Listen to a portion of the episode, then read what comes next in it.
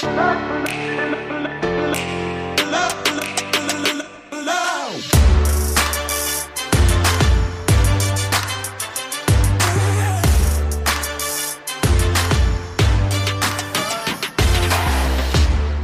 Herzlich willkommen zum Podcast Arbeitsphilosophen, die Zukunft der Arbeit. Wir sind mitten im Themenschwerpunkt Kapitalismus neu gedacht. Und heute haben wir einen alten Bekannten zu Gast, nämlich Wolf Lotter. Er ist Journalist und Autor. Er zeigt klare Kante, er zeigt uns seine Haltung, er spricht ehrliche Worte aus. Und genau deshalb reden wir wieder mit ihm zum Thema Kapitalismus. Strengt euch an, so heißt ein Buch, welches er geschrieben hat und welches demnächst erscheint. Und genau das ist vielleicht auch das Motto der heutigen Zeit. Genau deshalb sprechen wir und ich wünsche dir jetzt einfach ganz, ganz, ganz viel Spaß mit Wolf Lotter. Ganz interessant ist, die Überschätzung der künstlichen Intelligenz als Disziplin, die ja vielfältig ist und die ja auch ein, kulturelle Grundlagen hat, nicht, weil man sozusagen sich äh, als geringer schätzt, intellektuell geringer schätzt als die Maschinen, die man entwickelt hat, was ja auch einiges sagt und das ist das eigentliche Thema. Ja, äh, was, was sagt äh, ja, du ja, über uns selbst, ja. Sagt über uns selbst mehr als ja. über, über das, was wir anstreben. Äh, hast du ja sozusagen ja auch in dieser ganzen Betriebswirtschaftslehre, die mittlerweile nur mehr eine Nivellierungstheorie ist äh, und Praxis ist, wo es nicht mehr darum geht, äh, Erkenntnisse so anzuwenden, dass die eigenen Qualitäten und die Vielfältigkeit und Unterscheidbarkeit gestärkt wird, sondern nur mehr nivellieren. Es gibt den Begriff der Überleistung, habe ich dieser Tage gelernt, auch für mein neues Buch. Überleistung bedeutet, bedeutet, dass man etwas dass man etwas zu viel oder zu gut kann im Vergleich zu dem gebenchmarkten Mitbewerber. Früher hatte man gesagt, toll, das sind unsere Fähigkeiten, unsere Qualitäten. Heute heißt das aber etwas anderes. Heute bedeutet das, dass du mehr tust, als du tun müsstest. Also versuch bitte wieder auf den Durchschnitt zu kommen. Versuch wieder auf das Level zu kommen, das die anderen auch haben. Dann ist alles okay. Also Best Practice ist nicht mehr, besser zu sein als die anderen oder etwas am besten zu machen, sondern die Routinen zu reproduzieren. Und auf geradezu gespenstische Art und Weise äh, sieht man, wie sehr die Leute, die sich über die Entwicklung dieser Kultur vor 50, 60, 70 Jahren den Kopf zerbrochen haben, Karl Polanyi, Peter Drucker, äh, Alvin Toffler, ja, das sind Dinge, die bis in die 60er, 70er Jahre äh, reinreichen, aber nicht jüngeren Datum sind, wie genau und präzise die waren in ihrer Analyse, weil sie gesagt haben, es kommt zu, dieses, zu diesem Superindustrialismus, wo dieses mechanistische, nivellierende alles, alles andere überstrahlt. Während die ganze Zeit über Diversity geredet wird, was total albern ist, weil es überhaupt nichts mit dem zu tun hat, was tatsächlich passiert. Tatsächlich passiert nicht Vielfältigkeit, tatsächlich passiert heute äh, in einer potenziellen Wissensgesellschaft die Nivellierung nach industriellen Muster. Und das ist eigentlich unser Problem. Das heißt, das Zeug wird immer verwechselbarer. Das Zeug ist immer mittelmäßiger, mediokrer, sowohl als Produkt, als Service, sowohl als auch Mitarbeiterinnen und Mitarbeiter natürlich, weil es ist ja angestrebt, dass sozusagen nur mehr Menschen in den Organisationen tätig sind, die denselben Kriterien entsprechen wie die Warnkriterien, die wir, die wir äh, an sie ranlegen. Und äh, dann muss man sich natürlich nicht wundern, dass das Reden über Innovation nichts ist, wie so ein frommer Wunsch und das Reden über Veränderung auch nichts anderes sein kann, weil sie sich alle untereinander kopieren. Also unabhängig von aktuellen Ereignissen, die, die man bewerten kann, wie man will. Aber das große Problem ist, dass dieses sich einander kopieren und sich messen an anderen und an den Durchschnitt finden ein durchgängiges Prinzip ist, glaube ich. Ja, ich glaube, das kann man auch, ja. kann man auch sehr gut sehen am Beispiel der Autos, die ja äh, genau. irgendwie früher noch genau. als junger Bursche habe ich immer diese Unterschiede ganz klar wahrnehmen können. Da hinten kommt ein Auto entgegen, genau. das ist 200 Meter entfernt. Du weißt, genau. welche Marke da gleich an dir genau. vorbei rauscht. Genau. Heute muss ich ganz genau schauen und äh, es ist wirklich äh, teilweise gar nicht mehr. Also das, das kann jetzt ein Dacia sein, das kann auch ein BMW sein. Das sehe ich manchmal nicht mehr und genau. das muss wirklich stehen und ich muss drum rumlaufen genau. können und sagen, okay, hier ist das Logo, hier ist genau. die Beschreibung. Also diese diese Gleichförmigkeit, ähm, gut Strömungslehre könnte man sagen. Ne? Man versucht sich da ja. dem Optimum anzupassen, aber ja. ich meine so, so ein paar Dinge, die Uniqueness, die Einzigartigkeit, wenn die dann komplett flöten geht geht, ja, da, da stimme ich dir zu, dann haben wir keine Vielfalt, sondern eher eine Einfalt. Zu dem Thema ähm, Überleistung, mhm. ich vor ein paar Jahren ähm, Matthew Mockridge gehört. Der hatte mhm. einen Podcast mit dem Titel Smart äh, Entrepreneur Radio und der hat das mhm. immer gesagt, over-delivern, du musst over-delivern. Und ja. ich habe das mal ausprobiert. Ich habe manchmal gefühlt mhm. over-delivered mhm. und das kam extrem gut an, mhm. weil du hast ja jetzt irgendwas definiert und genau. dann habe ich aber das nicht so gemacht, dass ich sage, ich muss overdelivern, sondern ich hatte noch eine Idee oder ich habe gesagt, ah übrigens, ich habe das hier nochmal zusammengefasst oder ich habe nochmal hier was Schönes aufbereitet und so. Mhm. Ähm, und dann dachte das, das hätte er gar nicht machen brauchen. Das war ja gar nicht ja. in der Leistungsbeschreibung drin. Genau. Das kam immer gut an. Natürlich. Ähm, ja. Und wenn du ja. jetzt sagst, das ist weg, äh, und das überstrahlt, also die, die, die, diese Monokultur, diese Einfalt überstrahlt das, obwohl das ja anscheinend, also n gleich eins, ne? Also genau. ich als Person, ja. ähm, aber das wird ja wahrscheinlich in anderen Fällen auch gut ankommen. Warum drücken wir das so weg? Das ist absurd. Wir drücken es drücken es weg, weil Anpassung und äh, Opportunismus äh, der kulturelle Leitwert sind. Ich glaube, dass das tatsächlich so ist wie bei den Autos, was du beschrieben hast, dieses Daylight-Syndrom, das kennt man ja, wo man irgendwann nicht mehr unterscheiden konnte, ist das das Heck eines BMW oder eines Mercedes. Das fing in den 80er ja. Jahren an und ist kontinuierlich so weitergegangen. Damals, übrigens ganz interessant, gab es den Misserfolg des sogenannten Weltautos Ford Mondeo. Der hieß ja nach, ne, das wurde ja schon den Namen nach als Weltauto konzipiert, hat nicht funktioniert, weil man eben nicht das gleiche Auto kaufen wollte auf der ganzen Welt. Mittlerweile hat sich das aber geändert. Das heißt, es gibt offensichtlich eine globale Geschmacksanpassung, natürlich sehr stark beeinflusst von den asiatischen Märkten, von den, äh, von den starken asiatischen Märkten, wo viele sagen, ja, produzieren sowieso nur mehr, designern nur mehr für China. Ja, da ist was dran. Allerdings ist es auch so, dass unser Verhalten, und da wird es viel interessanter, eines ist, wo wir uns permanent anpassen, sogar in der Nichtanpassung. Das heißt, äh, wenn wir glauben, wir sind nicht mehr Teil des Mainstreams, fangen wir erst an, Teil des Mainstreams zu sein. So absurd das klingt. äh, ja. Ich habe mich bei dieser Leistungsfrage natürlich auch immer beschäftigt mit der Frage der Ideologie. Ja, und ich bin da ein gelehriger Schüler von Slavoj Zizek, der äh, das ja sehr, sehr schön aufgedröselt hat und gesagt, alles ist im Grunde genommen, was kulturell ist, ist auch Ideologie, solange es du nicht hinterfragst. Das ist das zentrale Momentum. Da muss man anfangen, äh, drüber nachzudenken. Äh, wenn wir zum Beispiel sagen, wir sind Teil einer Bewegung, das ist ja heute sehr üblich, wir haben ständig eine Haltung, eine Bekenntnis abzuliefern, ist das eine eigene Position oder ist das Opportunismus? Und in sehr vielen Fällen ist es natürlich Zweiteres. Es ist genauso ja, dieses ja. Aufspringen auf den, auf den identitären Mainstream, äh, äh, auf die Community, in der man gerade ist, äh, wo man dazugehört, um nicht aufzufallen, um einfach mitzumachen, um einfach mitzuschwimmen. Also es ist das Gegenteil von dem, was behauptet wird. Und woher kommt das? Und das ist das ja, womit ich mich ständig beschäftige, also in der Transformationsfrage. Ich glaube, dass Transformation in erster Linie nicht eine Frage der Technologie ist, sondern eine Frage der Kultur. Und wenn man das mal akzeptiert hat, muss man sich fragen, wie ist die alte Kultur beschaffen? Und sie ist so beschaffen, dass sie auf Gleichförmigkeit abzielt. Wie, de, wie der Industrialismus. Also als Bild, es wird jemand am Fließband hergestellt. Es wird auch eine Meinung am Fließband hergestellt und wenn es Varianten dieses Produkts gibt, heißt es noch lange nicht, dass es nicht auch ein industrielles Produkt ist. Das heißt, es gibt äh, nur immer eine individuelle Meinung, die anders aussieht, eine persönliche Einstellung und Haltung, die sich aus dem Erkennen der Welt und aus dem Auseinandersetzen äh, ergibt.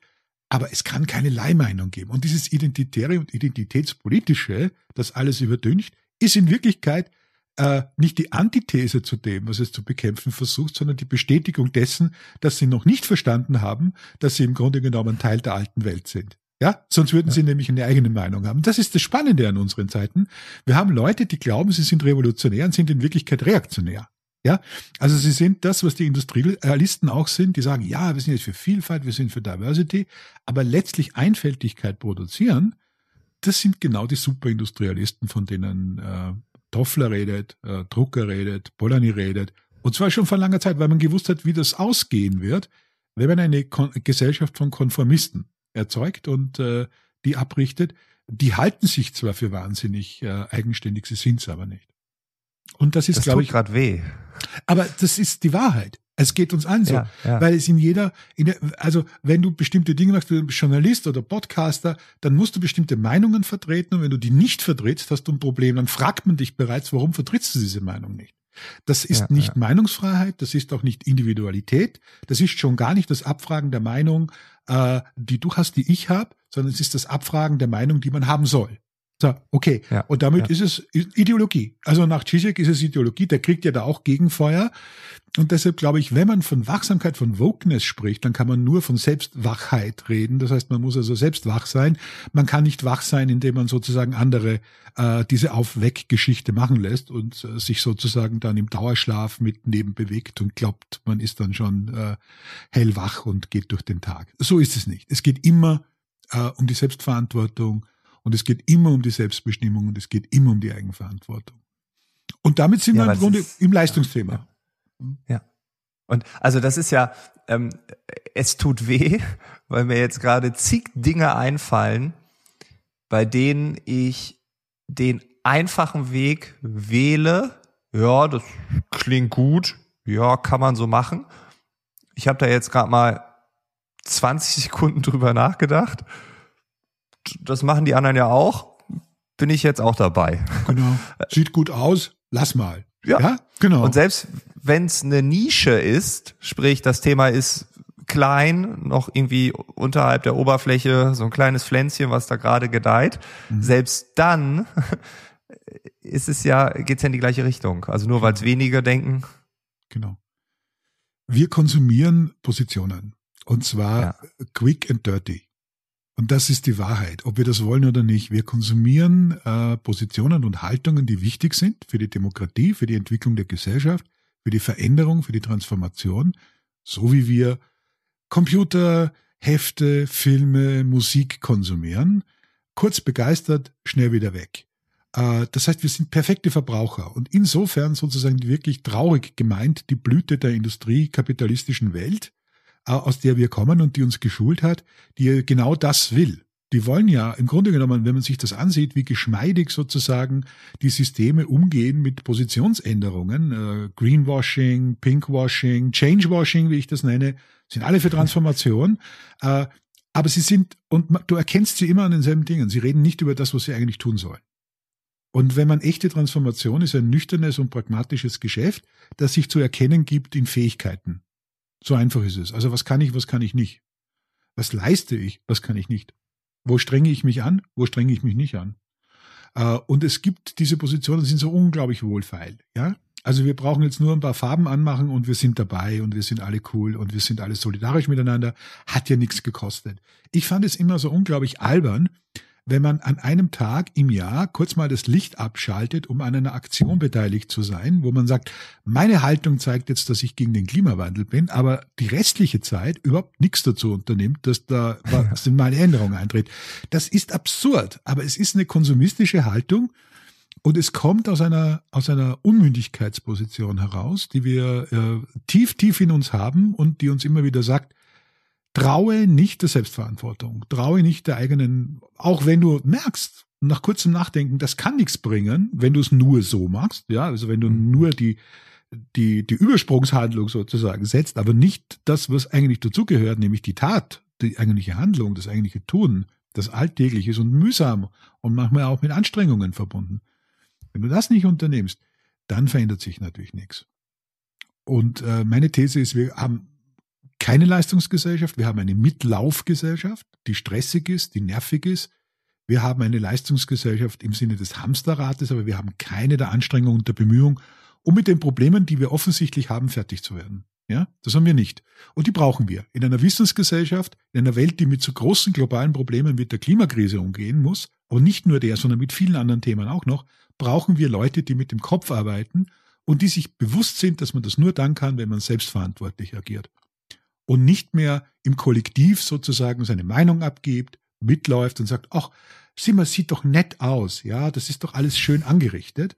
Und äh, äh, das haben wir gerade bei denen, die sich sehr revolutionär dünken, natürlich viel zu stark, weil sie Ideologen sind. Und Ideologen sind keine Menschen, die ständig Propaganda machen oder böse sind. Ideologen sind Menschen, die nicht darüber nachdenken, was sie für die Normalität halten. Das sind Ideologen. Und das ist das eigentliche Problem. Wir haben zu viele Ideologen, äh, die äh, dann Positionen sehr einfach besetzen und uns aus der Selbstverantwortung entlassen, sich selbst und andere aus der Selbstverantwortung entlassen. Und äh, es gibt da überhaupt kein Vertun. Wenn man äh, äh, sich einsetzen will für eine bessere Welt, muss man dran arbeiten. Ja, nachweislich dran arbeiten und nicht nur erklären, dass man für eine bessere Welt ist und äh, darum geht es im Großen und Ganzen bei meinem Leistungsbegriff. Und es geht darin auch um unterscheiden können wieder, was ein eigenes Buch ist, das ich nach Leistung äh, ein halbes Jahr später schon auf den Markt bringen werde, äh, wo es um die große Frage ist, was Diversity eigentlich ist, von der alle reden. Diversity heißt Vielfalt und Vielfältigkeit. Und Vielfalt, Vielheit und Vielfältigkeit sind Kategorien des Unterscheidenkönnens und nicht des Gemeinmachens. Und ja. äh, alle reden nur immer vom Gleichmachen heute. Und das ist aber falsch. Es geht auch, äh, Gleichheit macht nicht gerecht, hat Brand 1 mal getitelt. Der beste Titel, den wir jemals gemacht haben, finde ich, vor vielen Jahren. Gleichheit ja. ist nicht gerecht. Gleichheit ist nicht gerecht. Gleichheit ist eine Kategorie, äh, der Normierung und der Standardisierung. Gerechtigkeit ist immer Einzelgerechtigkeit. Und Einzelgerechtigkeit ist nicht festzumachen an Kategorien, an Geschlechtern, an Religionen und schon gar nicht an Hautfarben und an sonst irgendetwas, sondern äh, Gerechtigkeit ist nur an Menschen festzumachen und dem, was sie tun.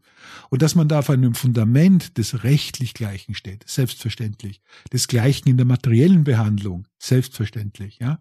Und es passt äh, in eine Welt zum Beispiel des Grundeinkommens, da das ich vertrete, gucken mich alle immer ganz viereckig an, wenn ich sage, passt hervorragend zu einer Leistungsgesellschaft, zu einer Vielfaltsgesellschaft, wo jeder unterschieden wird, weil wir die Grundlagen liefern dafür, dass es keine existenzielle Bedrohung mehr gibt, liefern ja. wir erst die Grundlage dafür, dass Menschen sich unterscheiden können und sich entwickeln können. Ende. Ist nicht schwer zu verstehen. Ja, ist kein unglaublich schwieriger Prozess.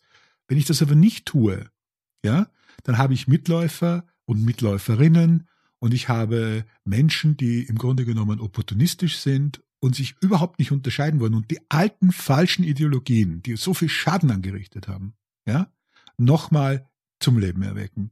Und dagegen muss man heute wirklich kämpfen und da muss man wirklich sehr, sehr woke sein und sehr aufmerksam sein, damit das nicht mehr passiert.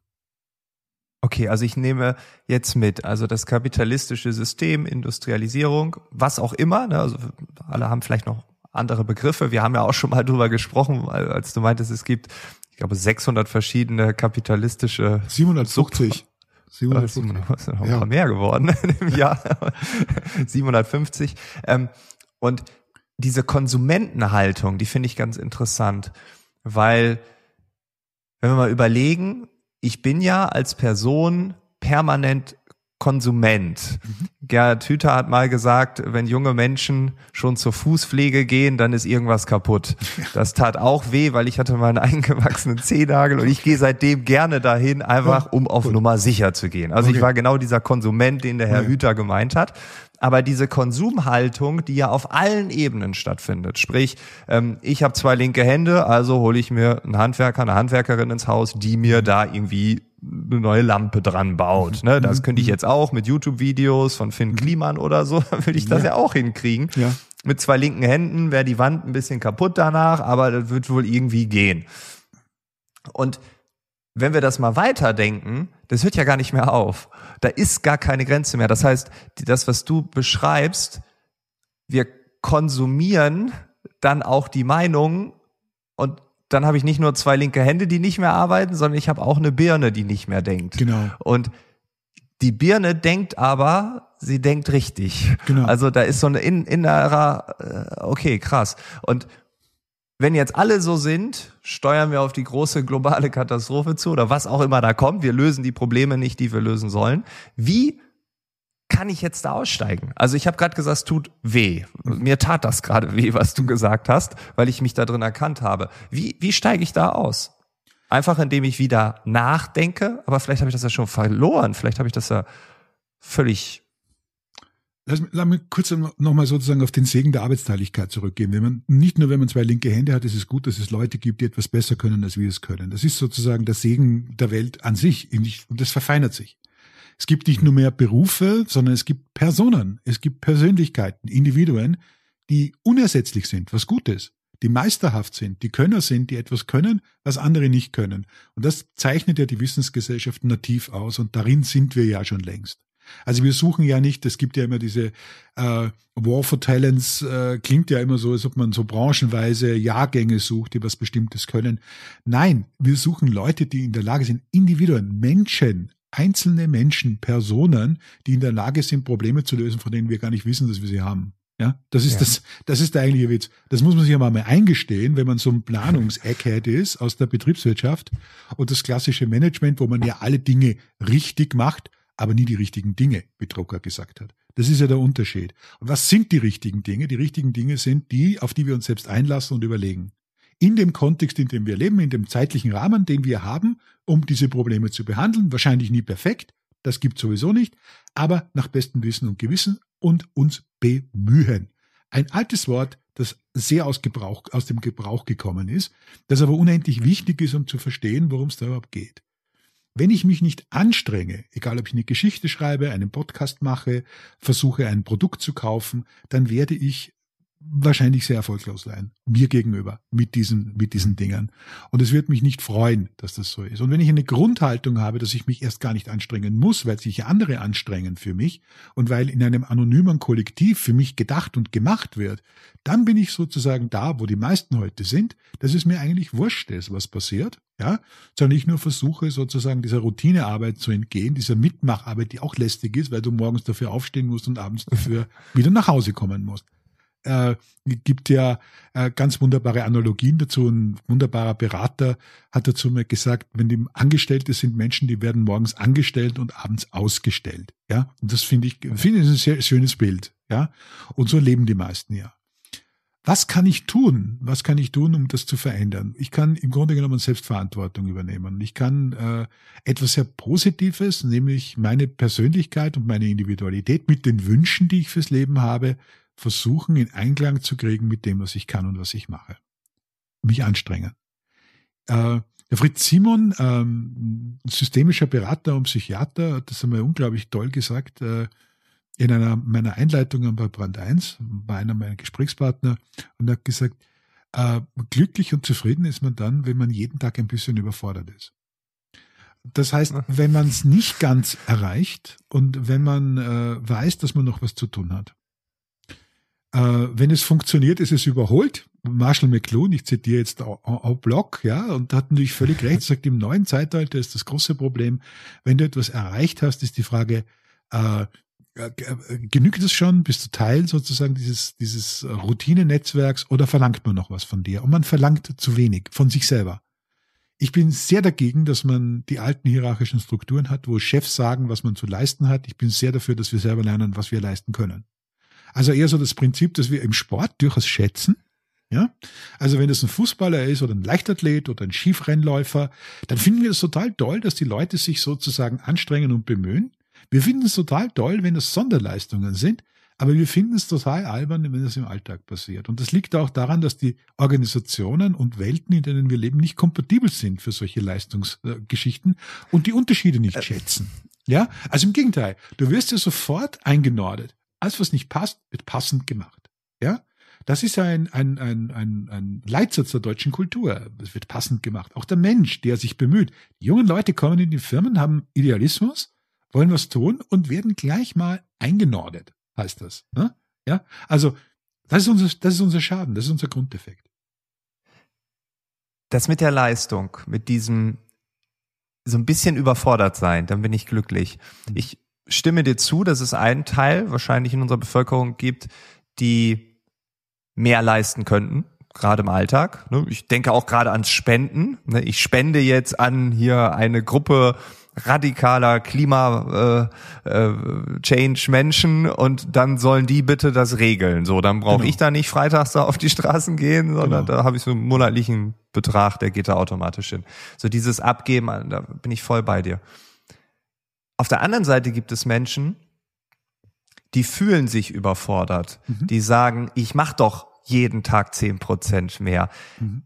Liegt das daran, dass das System mit diesen Menschen nicht kompatibel ist und dass sie gefühlt mehr machen, aber dass in dieser Welt gar nicht mehr ist, sondern nur lästig ist hm. und die dann eingenordet werden und dann sagen, jetzt habe ich ein Bore-out, ich kann nicht mehr, das ist doch alles äh, doof, was ich hier. Und dann fällt man in diese passive Haltung derer, die jetzt sich dann gar nicht mehr anstrengen. Ist das der Effekt?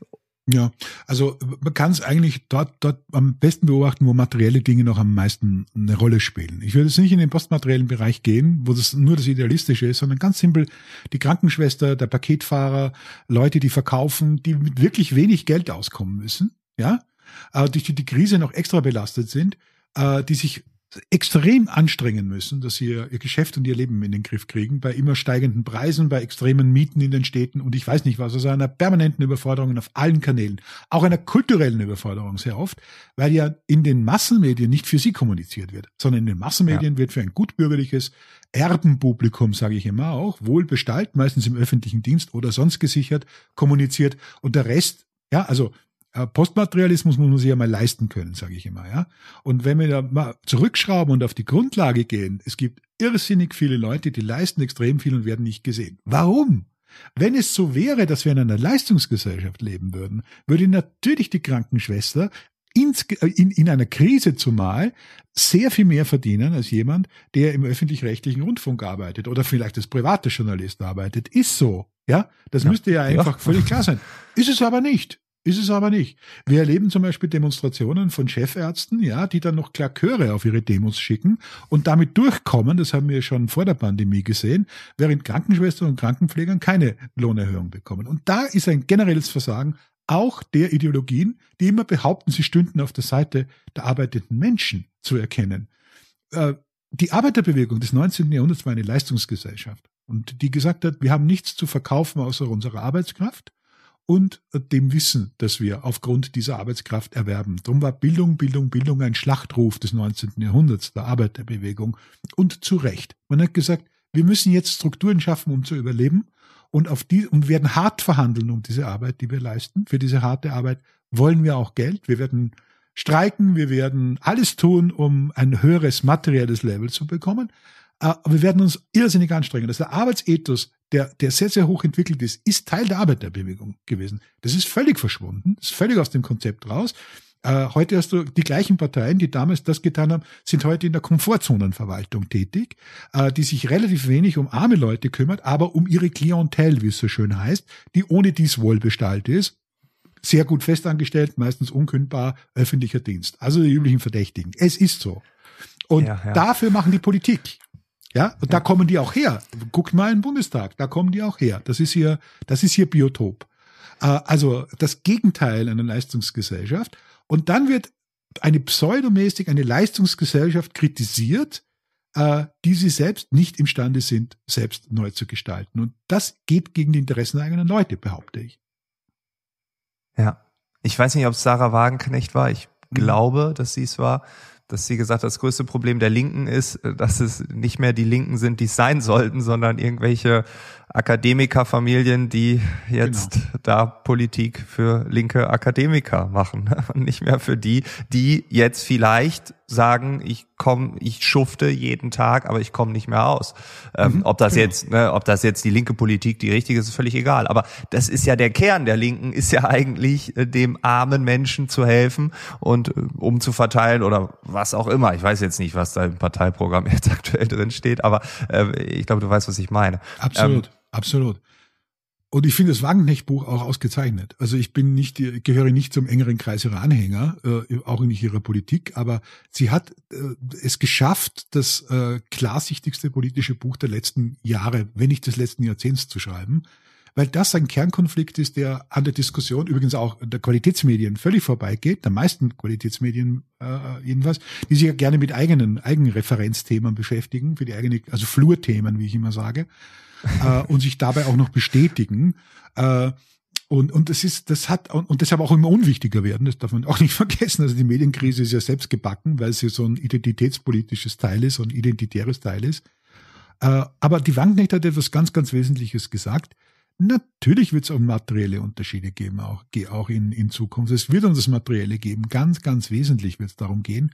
Äh, und wenn man glaubt, es wird so ein, so ein äh, Gleichklang im Bezahlen geben, im, bei Löhnen und Gehältern, dann wird man sich irren. Ich glaube, dass gerade das fängt erst an. Die Unterschiede werden erst anfangen. Sie werden allerdings nicht mehr, und das ist gut, das ist eine gute Entwicklung, sie werden nicht mehr so krass sein äh, zwischen Mann und Frau. Sie werden nicht mehr so krass sein zwischen äh, wenig wertgeschätzten und, und sehr wertgeschätzt, kulturell sehr wertgeschätzten Berufen, sondern sie werden sich nach Leistung orientieren. Das sieht man jetzt schon und das ist übrigens etwas, was im internationalen Trend liegt und was sehr, sehr klar äh, äh von, von, ja, von äh, im ganzen Westen, nicht nur im Westen, auch in China festgestellt wird, dass diese Entwicklung dorthin geht, dass man sagt, ich möchte einen Unterschied machen. Leute, die sich mehr bemühen, sollen mehr verdienen als andere. Und es wird auch Relevanzen geben, die man neu verhandeln muss. Das wird die eigentliche Debatte sein. Was ist okay, relevant? Das ist, ja, ja, das ist eine schöne Hypothese, weil das geht ja auch so ein bisschen entgegen der Richtung von dem, was äh, David Graeber geschrieben hat mit seiner Bullshit-Job-Theorie. Bullshit-Jobs, die keinen Wert für die Gesellschaft haben und sagen, wenn die morgen nicht mehr da wären, das wird jetzt niemand merken, außer die Personen sagen dir, sie haben den Job nicht mehr.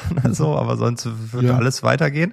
Und Bullshit-Jobs kreieren immer wieder neue Bullshit-Jobs. Dann hat man irgendwann 100 Leute unter sich und verdient eine halbe Mille. So, ne? Also das ja. ist so ja. dieses Prinzip. Das heißt, das wird rückabgewickelt. Könnte ich das so also, interpretieren? Ich, ich würde Gräber ja zustimmen. Ich bin ja, bin ja nicht, ich finde gar nicht, dass er Unrecht hat. Im Gegenteil, es wird äh, sozusagen, indem Leistung bezahlt wird und, und anerkannt wird, Anstrengung anerkannt wird und es neue gesellschaftsvertragliche Verhandlungen gibt darüber, was Leistung ist und nicht. Stichwort Systemrelevanz. Ja? Ja, ja. wird es ja vor allen Dingen die Bullshit-Bingo-Damen äh, und Herren treffen, von denen es ja extrem viele gibt mittlerweile. Also der öffentliche ja. Raum ist voll davon und wir alle wissen das. Wir tun aber nichts, weil wir vielleicht auch selber Teil des Systems sind. Und ich weiß nicht, wie relevant es ist, ein Wirtschaftsessayist zu sein. Aber die eigentliche Frage, die man stellen muss dabei ist, wie viele Jobs gibt es heute nur mehr aus beschäftigungstherapeutischen Gründen? Und wie viele dieser Jobs haben einen Anspruch für Gesellschaft zu denken, dass man sich eigentlich die Ohren anlegt und sagt, wie kommt ihr eigentlich dazu, ja, anderen Leuten sozusagen das Denken abzunehmen und ihnen vorzuschreiben, was sie zu denken haben. Also das ist, hat ja in einem Maß zugenommen, dieses Haltungsgeschäft und dieses Gesinnungsgeschäft, das nicht mehr ehrlich ist und das auch eine Heuchelei beinhaltet gegenüber denen, die man zu vertreten vorgibt, nicht? Das ist ja, glaube ich, das, was Wagenknecht gemeint hat. Und bei Gräber, sehe ich genauso. Es gibt unendlich viele Jobs, die fallen, deren Verluste nur den Trägerinnen und Trägern auffallen würden, äh, und die tatsächlich wirklich keine Sau braucht. Ich sag's mal ganz klar. Äh, die aber heute noch in der, in der Beschallung um, glaube ich, bedeutend sind, nicht? Äh, ich bin nicht sicher, weil das ja, also wenn man das jetzt so in eine Runde konservativer BWLer sagen würde, dann würden die alle meinen, sie sind damit nicht gemeint. Doch, doch, die sind natürlich damit auch gemeint. Also diese ganzen Fabriksherren, ja, die glauben, dass ihre Methoden, die nie funktioniert haben und die man sich dann vom Staat retten lässt, ja, wenn es schief läuft, was regelmäßig ja. der Fall ist. Wir leben ja auch in keiner Marktwirtschaft. Meine, meine Zurückhaltung bei Kapitalismuskritik rührt in erster Linie daher, dass ich glaube, dass die meisten Leute mit Kapitalismuskritik schief gewickelt sind, weil sie kritisieren in Wirklichkeit nicht den Kapitalismus, sondern ein längst ein Staatsmonopol kapitalistisches System, wie es fachlich korrekt heißt, ja, äh, das, äh, wo Staat, Regierung, Lobbys und, und Unternehmen Hand in Hand gehen. Die großen Konzerne und auch die Mittelständler leider mittlerweile regen sich sowieso nur mehr ein wenig, wenn der Staat Förderungen verspricht, Subventionen verspricht und ihre Berater von Ernst Young und McKinsey sagen, Kinder, da kommt was, das müssen wir produzieren, da kommt ein neues Gesetz. Oh, ist ein Verbot, ist eigentlich eine Einschränkung, macht aber nichts, denn wir sind in der Lage, uns anzupassen und was zu verkaufen. Und das ist äh, das eigentlich Absurde. Es ist eine Planwirtschaft, die Marktwirtschaft spielt und Kapitalismuskritik betreibt. Ja, aber da sind wir eigentlich wieder am Anfang wenn man ein Ideologe ist oder wenn man ideologisch denkt, dann sieht eben alles aus äh, wie Veränderung, obwohl es in Wirklichkeit statische Routine ist. Ja, die Ben Hammer sieht alles aus wie ein Nagel und äh, du hast es vorher so schön gesagt, wenn wenn der Kopf glaubt, er denkt, er denkt, das alte Dunning-Kruger-Syndrom. Ja, also wie sollen Leute, die nicht denken oder nicht kompetent sind in einer Sache, wissen, dass sie nicht kompetent sind? Das gehört ja dazu dass sie ja. im Grunde genommen für Inkompetenz spricht ja gerade dieses Moment, nicht zu wissen, dass man inkompetent ist, sondern sie für kompetent zu halten. Stichwort, alle sind Bundestrainer, wenn es schief geht. Das sind alle die besseren Bundestrainer, alle sind Virologen, alle sind Gesellschaftstransformationsexperten, alle kennen sich aus, was zu tun wäre, alle wissen, dass dieses Verbot jetzt genau das Richtige wäre. So läuft das und so darf es nicht laufen, sondern es muss auf der Ebene äh, passieren, wo eigene Entscheidungen getroffen werden, auch wenn das komplex aussieht oder gerade weil es komplex aussieht, wo man spürt, oder stärker spürt als heute, dass das, was man tut, auch Folgen hat. Im Guten wie im Schlechten. Das ist die eigentliche Idee einer Zivilgesellschaft. Und das ist das neue Leistungsprinzip. Hm. Ich finde, das passt jetzt. Das ist ganz interessant, weil vor dem Gespräch habe ich mir so, ich war mir sicher, dass ich das fragen werde. Was hältst du von diesen ganzen New Work Ideen? 25 Stunden Woche und so, das ist doch das Gegenteil von deinem äh, strengt euch an. Aber jetzt kommen wir zurück, wenn wir uns nicht aus dem Grunde dafür entscheiden, jetzt nehmen wir mal die 25-Stunden-Woche von Lasse Reingans, oh ja, 25 Stunden arbeiten ist super, dann kann ich ja noch mehr konsumieren und äh, meine Gedanken einfach nicht sein lassen, sondern da passiert nichts, noch mehr durchlüften. Ähm, oder wir nehmen die 25-Stunden-Woche, um endlich mehr zu leisten, um mhm, genau mein Gedanke aus dieser Bullshit-Job-Theorie ist ja, dass wir alle einen hohen Anteil an Bullshit-Work haben. Also irgendwie, das ist also auch gestern noch eine Management-Tagung, 50 Leute vor mir und dann kommen so 50 Prozent, 40 Prozent und so. Meeting. Ich denke, ihr seid alle hoch bezahlt. Ja. Was denn? Meeting ist auch ganz wichtig. Ja, genau. Das ist Bullshit-Zeit so. Genau. Und ähm, dann kommen diese hohen Prozentzahlen von Menschen, die eigentlich große Unternehmen, nicht eigentlich, die große Unternehmen führen und die sagen, ja, 50 Prozent meiner Arbeitszeit ist eigentlich Bullshit. Die mhm. bräuchte ich nicht machen. So. Und also ganz ehrlich in so einem Raum. Und jetzt nehmen wir die 25-Stunden-Woche, die per se, Parkinson'sches Gesetz, dich ja dazu bringt, also du hast so viel, du brauchst so viel Zeit, wie du hast, jetzt hast du aber nur fünf Stunden am Tag, nicht mehr acht. Jetzt musst du dir überlegen, was lass ich sein? Da fängt man an mit diesem doofen Meeting, was man irgendwie seit zwölf Jahren da im Terminkalender hat, was eigentlich schon seit elf Jahren nicht mehr sinnig ist. Ähm, und man fängt an zu kürzen. Also ist, sind doch bestimmte Entwicklungen, die, denen ich ja auch aus einer bestimmten Ideologie folge, gleichzeitig aber auch kompatibel mit deiner Theorie. Das glaube ich. dachte ich nicht, aber doch, ja. Das glaube ich schon. Es ist wie beim Grundeinkommen. Man kann natürlich sagen, das ist sozusagen ein sozialistisches Teufelswerk, aber es ist das Gegenteil davon, sozusagen. Es ist eben nicht kollektivistisch gedacht, sondern individualistisch gedacht. Und es führt dazu, dass wir Selbstverantwortung haben mit dem, was wir kriegen und was wir machen können. Und das ist etwas ganz, ganz anderes als diese alten kollektivistischen Fürsorgetheorien von links und von rechts. Ja, es ist eine ja. Aktion, die auf Selbstbestimmung abzielt. Und Selbstbestimmung hat mit diesen alten Ideologien nichts am Hut. New Work. Ein großes Wort.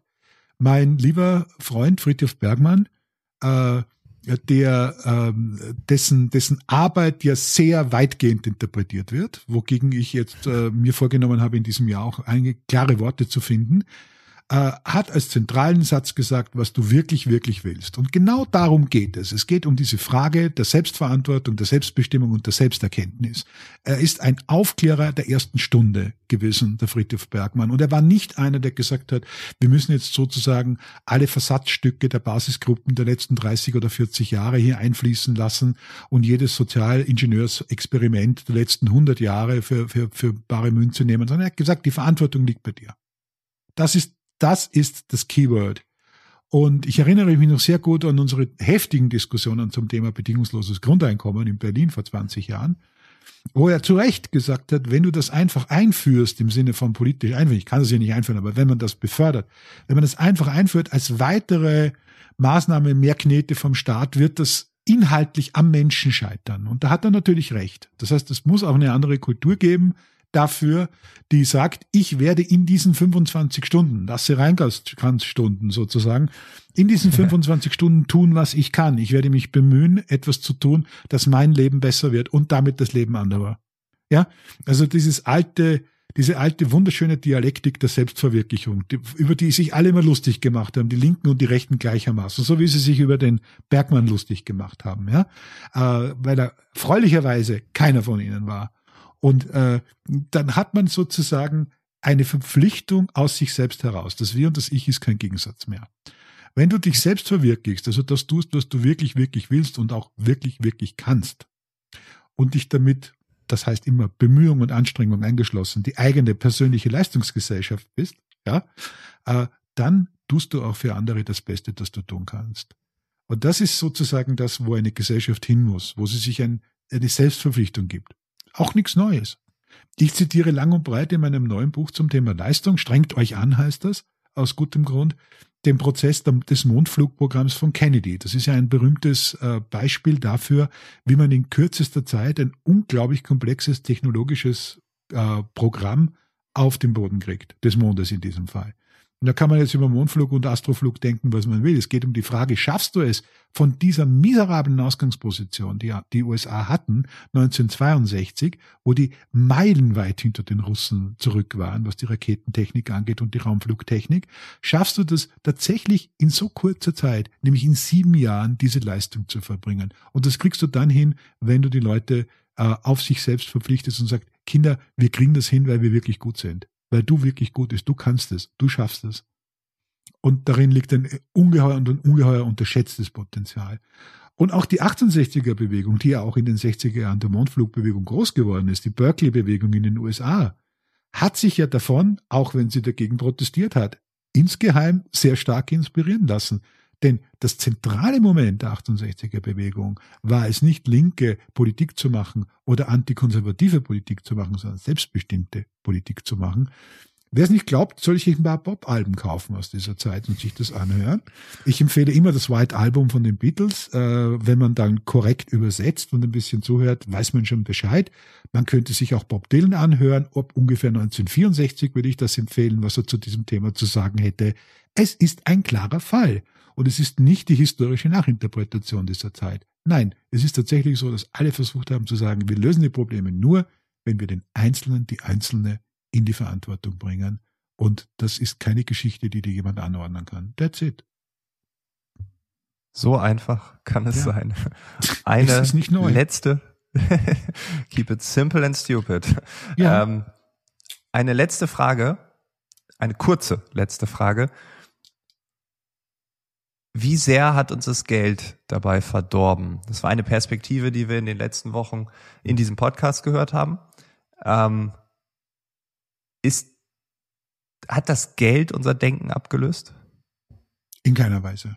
Ich bin äh, kein Kritiker des Geldsystems. Ich halte es für eine unglaublich intelligente Idee, weil wir zum ersten Mal in der Geschichte mit Geld in der Lage sind, Bedürfnisse, die wir haben, nicht spontan erfüllen zu müssen und uns auch nicht in den Druck der Ereignisse einzulassen, sondern es darauf ankommen zu lassen, darüber nachzudenken, was wir darüber machen. Aber das ist die nächste Selbstverpflichtung. Vorher ist es so gewesen, du hast einen Hammel gehabt und dann hast du getauscht gegen, ich weiß nicht mal, fünf Eimer Weizen. Ja, das musstest du relativ zügig abwickeln, weil der Hammel ist nicht besser geworden, ja, äh, in der Zeit, wo du ihn am Markt angeboten hast. Geld versetzt sich in die Lage, dass du, wenn es das, wenn du es hast, es ist eigentlich ein, gibt eine ganz schöne Formulierung äh, von Buchanan, äh, der ein wunderbares Buch geschrieben hat zu dem Thema, weil er gesagt hat, es sind gefrorene Begierden. Ja, und gefroren ja. heißt in diesem Fall nicht das kalte Herz, das so oft interpretiert wird in der banalen Kapitalismuskritik, von der es ja nur so wuselt dieser Tage, sondern es ist in Wahrheit gefroren im Sinne von Tiefkühltruhe, haltbar gemacht. Diese Dinge, die du von denen heute noch gar nicht weißt, dass du sie brauchst, kannst du mit Geld erledigen, wenn sie eintreten. Das ist zunächst eine ganz wunderbare und geile Sache. Äh, ich halte gar nichts davon, von Geldkritik. Das Geld hat uns nicht verdorben. Wir haben uns verdorben, weil wir uns nicht angestrengt haben, daraus was zu machen, im Sinne von genau diese Selbstverantwortung zu übernehmen, dieses wunderbare Speichermittel für Bedürfnisse, für menschliche Bedürfnisse so anzuwenden, dass wir auch wissen, was man damit macht. Natürlich macht Geld nicht glücklich. Es macht das glücklich, was du mit Geld machen kannst. Ja? Und dafür sind wir verantwortlich. Kein Staat, keine Partei, keine Ideologie und kein Popsong auf dieser Welt. Okay, das ist interessant. Und das Geld in der Neuzeit, wenn du sagst, einfrieren, ja, wenn ich schaue, 110 Prozent Finanzierung für mein Eigenheim, mhm. krieg noch nicht mal die Notarkosten hin. Ja.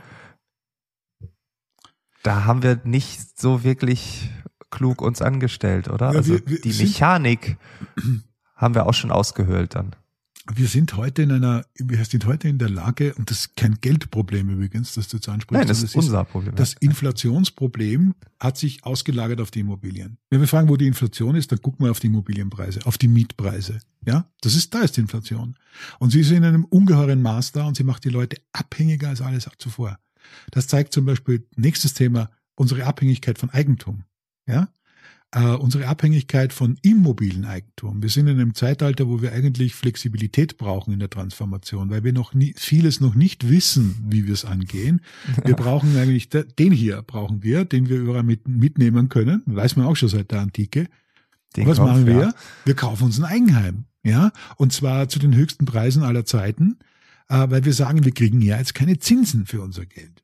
Also aus einer äh, kleinen Dummheit machen wir die nächstgrößte Dümmere. Ja, also das ist tatsächlich äh, ein Fehlverhalten äh, der Sonderklasse und es zeigt, wie wenig wir entwickelt sind. Im Grunde genommen fallen wir jetzt zurück in diese vorindustrielle Zeit, wo es dann wieder um Grund und Boden geht. Und das Ergebnis des Lieds wird sein, dass diese Blase irgendwann mal platzt und es dauert nicht mehr so lange, weil es irgendwann mal einfach keinen Markt mehr dafür gibt. Äh, Reihenhäuschen für 700.000, 800.000 Euro können sich die wenigsten leisten. Und das sind die Kosten mittlerweile in den Lagen. Also frage ich mich, äh, was müssen wir lernen, sozusagen, was müssen wir lernen an, an, an, an, am Umgang mit materiellen Werten, damit wir wieder schlauer werden und eben nicht das tun, was alle tun. Und diese Immobilien Trend, der nach wie vor anhält, ist ja im Grunde genommen nur, wir gehen in Immobilien, weil uns nichts Besseres einfällt. Statt unser Geld zu nehmen und es vernünftigen, innovativen Unternehmern zu geben, die was aufbauen können. Vernünftige Umwelttechnik, Energiewende, Computer. Es gibt endlos viele Möglichkeiten zu investieren. Machen Sie nicht, die Leute. Ja, Sie kaufen sich ein Reihenhaus. Was soll man machen? Da kann's Geld ja. nichts dafür. Das ist mangelnder Verstand. Cool. Jetzt ja. haben wir noch die Häuslebauer demotiviert, aber ich finde ja, klasse. Schönes Ende. Entschuldige, was soll, was soll man machen, mein Lieber? Was soll, was soll man machen? Ja, guck dir das mal an, ja. Also ich bin, ich lebe hier in einer, in einer Vorortgegend, äh, wo, wo äh, Haus bauen, äh, das, die Gegend ist komplett versiegelt. Wenn ein bisschen Regen runterkommt, nicht so viel wie jetzt, geht schon nichts mehr. Fangt der Hang an zu rutschen, äh, Katastrophenstimmung. Logisch. Ja, es ist einfach äh, alles völlig überzogen, alles versiegelt, aber jeder braucht ein Häuschen. Dafür wird ein Leben lang gearbeitet, geschuftet und es wird sich nicht ausgehen. Ich glaube nicht unter uns, dass die Automobilindustrie noch 30 Jahre durchhält in diesem Land. Wird sie nicht. Ja, und die sind aber davon abhängig. Wir schaffen da alle bei diesem äh, Unternehmen mit dem Stern drauf ja, das schon seit Jahrzehnten versucht, äh, Land zu gewinnen Richtung China, ja, äh, weil es hier einfach nichts mehr verloren hat und außerdem ja auch schon chinesische Eigentümer hat, by the way, was hier niemandem aufgefallen ist. Also das sind alles äh, groteske Komödien, die hier ablaufen, die, die immer so an der Grenze zur, zur, zur Tragödie sind. Und das muss man benennen. Ja, also es ist, äh, da, da gehen ja, gehen ja Menschen kaputt dabei. Da gehen äh, alte Menschen, mittelalte Menschen, Kinder kaputt dabei bei diesen Dingen, sehenden Auges ins Unglück und eine Politik, die sie also an, aus einer Allparteienunion aus heraus mehr oder weniger noch motiviert, das zu machen. Und dann sagt irgendein armer Grüner irgendwo am Rande, ja, muss denn jeder ein Eigenheim haben und alle flippen sofort aus in diesem merkwürdigen Land.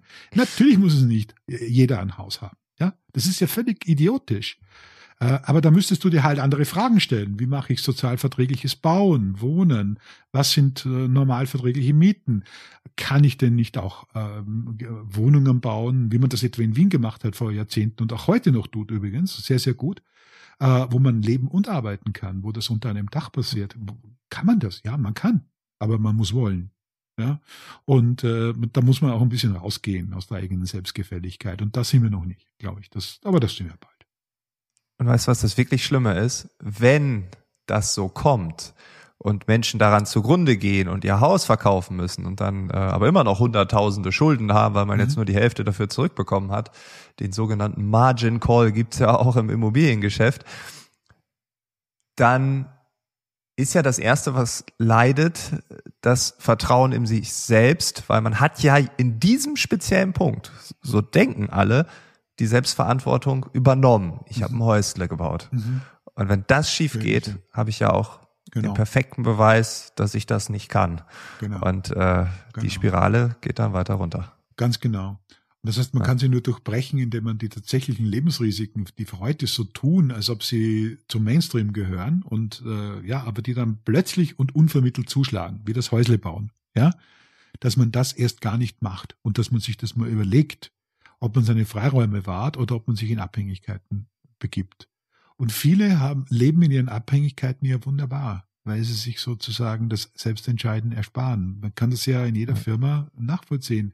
Geh mal rein und sag, gib, gib die Wahlmöglichkeit. Ab heute könnt ihr selbstbestimmt arbeiten, selbstorganisiert arbeiten äh, oder so wie bisher. Und ich verspreche dir, es werden nicht mehr als, wenn du eine sehr gute Firma hast, ein Drittel der Leute freudig sozusagen bereit sind, sich selbst zu organisieren. Der Rest möchte sich ganz gern vom Chef abholen lassen äh, und, und sagen lassen, wie es geht, um neun kommen, um fünf gehen, dazwischen klagen über die Dinge, die die oben machen und offensichtlich nicht können. Äh, man selber ist ja viel klüger, aber was soll's, man kann ja nicht und so. Also dieses, diese ganze Suada, die die Flure erfüllt, dieser Republik, und die natürlich auch Selbstbetrug ist, denn wenn man findet, dass etwas nicht richtig ist, dann soll man es vielleicht auch anders tun. Alles andere ist Heuchelei. Tut mir leid. Und mit Glück wird Heuchelei bestraft. Das bin ich jetzt dann ganz moralisch. Dann wäre es ja ein Glücksfall. Ich mag deine Ehrlichkeit. Vielen, vielen Dank, dass du äh, ja diesen tollen Rundumschlag gemacht hast. Ähm, du bist mittlerweile ja schon Stammgast in diesem Podcast und äh, ja, die HörerInnenzahlen zeigen's ganz genau. Äh, die Episoden mit dir kommen gut an und ich bin mir sicher, die hier auch. Das vielen, vielen sehr. Dank. Ich danke. Es hat mir Spaß gemacht. Dankeschön. Das war das Gespräch mit Wolf Lotter. Ich hoffe, dir hat das Gespräch gefallen. In der nächsten Woche habe ich vielleicht eine Gegenposition und ich bin schon gespannt auf diese wiederum andere Sicht auf das Thema Leistung. Ich würde mich freuen, wenn du nächste Woche wieder dabei bist. Bis dahin, alles Gute. Ciao.